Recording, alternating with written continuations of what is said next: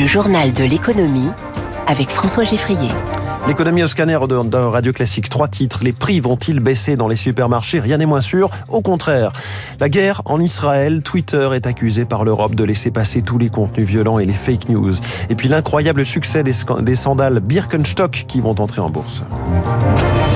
C'est le sparadrap du capitaine Haddock, mais pour le gouvernement, l'inflation sur les produits alimentaires. L'exécutif a tout tenté, faire pression publiquement sur la grande distribution ou sur l'agroalimentaire, un peu chacun son tour dans le rôle du méchant, demander des renégociations sans succès, des promotions à peine mieux, un trimestre anti-inflation avec des petits stickers.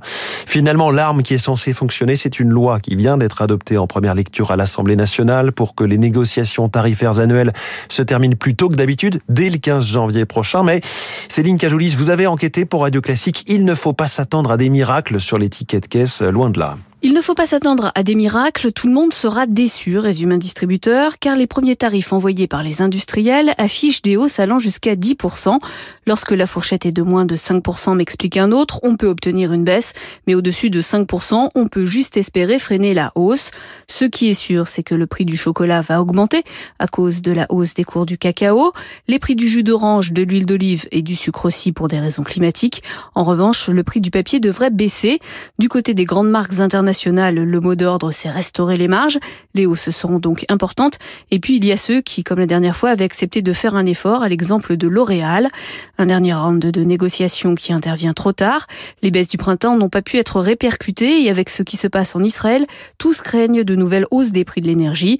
Ce que les distributeurs voudraient maintenant, ce sont des négociations permanentes, comme au Portugal, des négociations qui ont permis cette année de gommer 5 points d'inflation. Et hier, les industriels de l'agroalimentaire se sont dit inquiets avec ces négociations qui vont durer moins longtemps, inquiet d'un engorgement dans les couloirs et les box où se tiennent habituellement ces négociations. C'est correct, mais pas brillant comparé à ces dernières années. Les toutes dernières prévisions du FMI, 3% de croissance cette année, 2,9% en 2024, un peu moins que prévu. L'inflation tarde à baisser. L'Allemagne, elle, sera bien en récession très nette cette année avec une baisse de 0,5% de son PIB. Un plongeon à la bourse hier. EuroAPI, spécialiste français des principes actifs pharmaceutiques, a perdu 60% de sa valeur du fait d'une nouvelle révision à la baisse des prévisions financières pour 2023 et au-delà. Plus globalement, les marchés financiers ont retrouvé des couleurs hier après la fibrilité de lundi autour de la guerre en Israël. CAC 40 plus 2% à 7161 points. Dow Jones et Nasdaq plus 1,5%. Le Nikkei gagne en ce moment 0,60%. Il faut dire que les taux obligataires ont un peu baissé. L'euro grimpe à 1,0604. Le pétrole, le baril de Brent reste stable, juste sous les 88 dollars. Le gaz, en revanche, bondit de plus belle après euh, une fuite sur le gazoduc entre la Finlande et l'Estonie qui résulte probablement d'une intervention extérieure selon les autorités finlandaises. Mystère. Le prix du gaz en Europe a en tout cas gagné 25% en deux jours.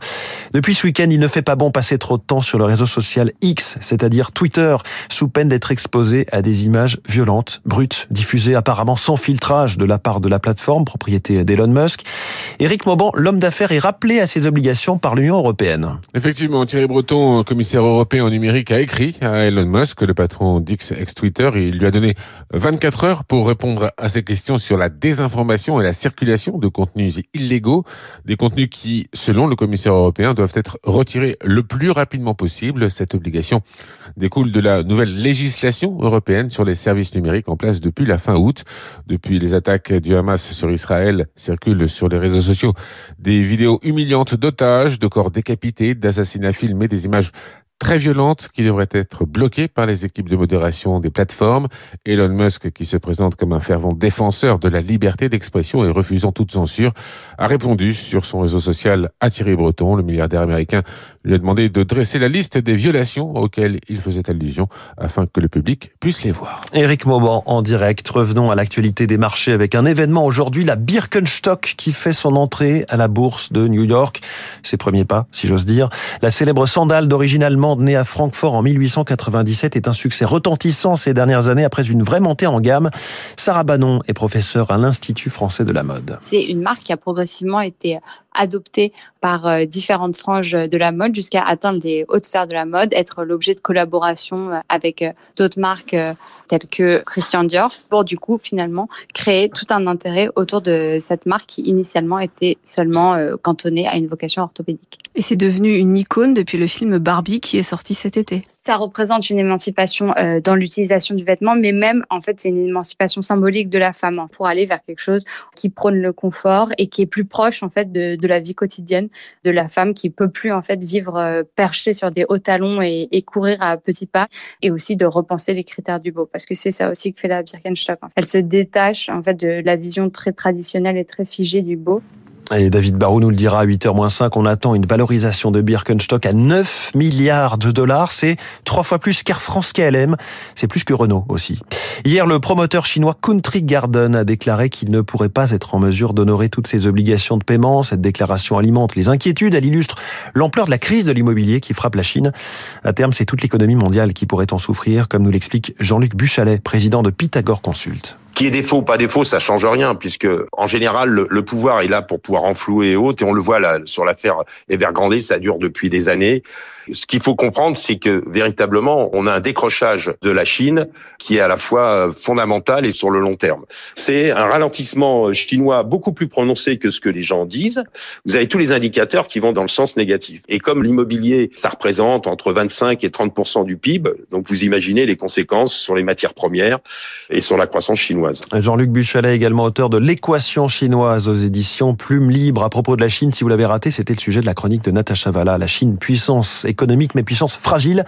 À retrouver en podcast. Hein. L'émission s'appelle Les classiques de l'économie. Pour stimuler les investissements dans la décarbonation, un nouveau crédit d'impôt va être euh, créé dans le cadre du projet de loi Industrie verte qui doit être euh, adopté définitivement aujourd'hui au Sénat.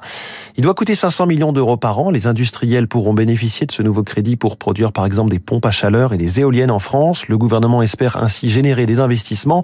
Les entreprises sont prêtes à s'en saisir. Zoé Pallier. Ce nouveau crédit d'impôt couvrira entre 20 et 45% des dépenses des entreprises éligibles pour l'achat de terrains, de machines ou encore de licences d'exploitation. Alexandre Sobo, président de France Industrie. Compte tenu de ce que les Chinois apportent comme niveau de subvention et tout ce que les Américains ont fait pour soutenir l'investissement dans certaines filières de décarbonation, il est apparu nécessaire pour que la France et l'Europe restent attractives d'apporter un niveau de soutien qui s'en rapproche. Il y a plein de sujets pas traités par ce crédit d'impôt, mais on connaît les contraintes de finances publiques et euh, c'est un premier pas dans la bonne direction. Le dispositif concerne pour l'instant quatre secteurs, celui des pompes à chaleur, des éoliennes, des panneaux solaires et des batteries.